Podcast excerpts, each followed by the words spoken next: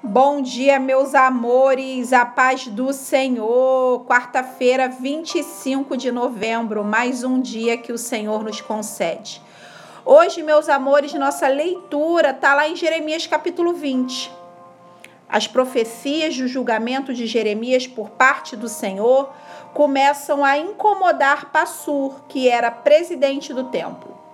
Passur estava preocupado com a frequência dos cultos e por isso manda espancar Jeremias e prendê-lo em um tronco. Essa foi a reação de Passur ao ouvir que as suas atitudes não estavam de acordo com a vontade de Deus. Essa foi a reação de Passur ao ouvir a verdade. E você?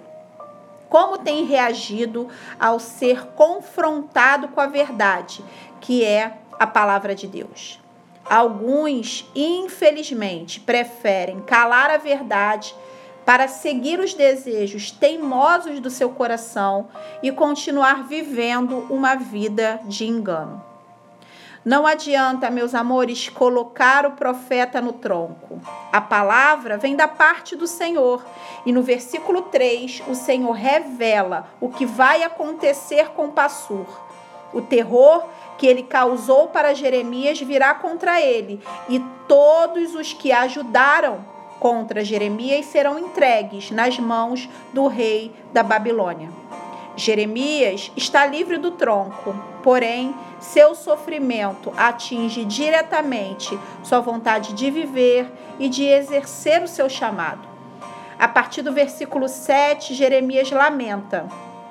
Na leitura, eu consigo perceber uma mistura de desespero, louvor e confiança.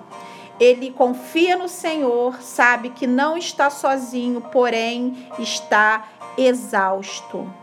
Está livre do tronco, meus amores, mas levou com ele o sofrimento.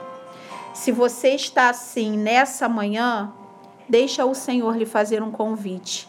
Mateus 11, 28. Vinde a mim, todos os que estão cansados e sobrecarregados, e eu vos aliviarei.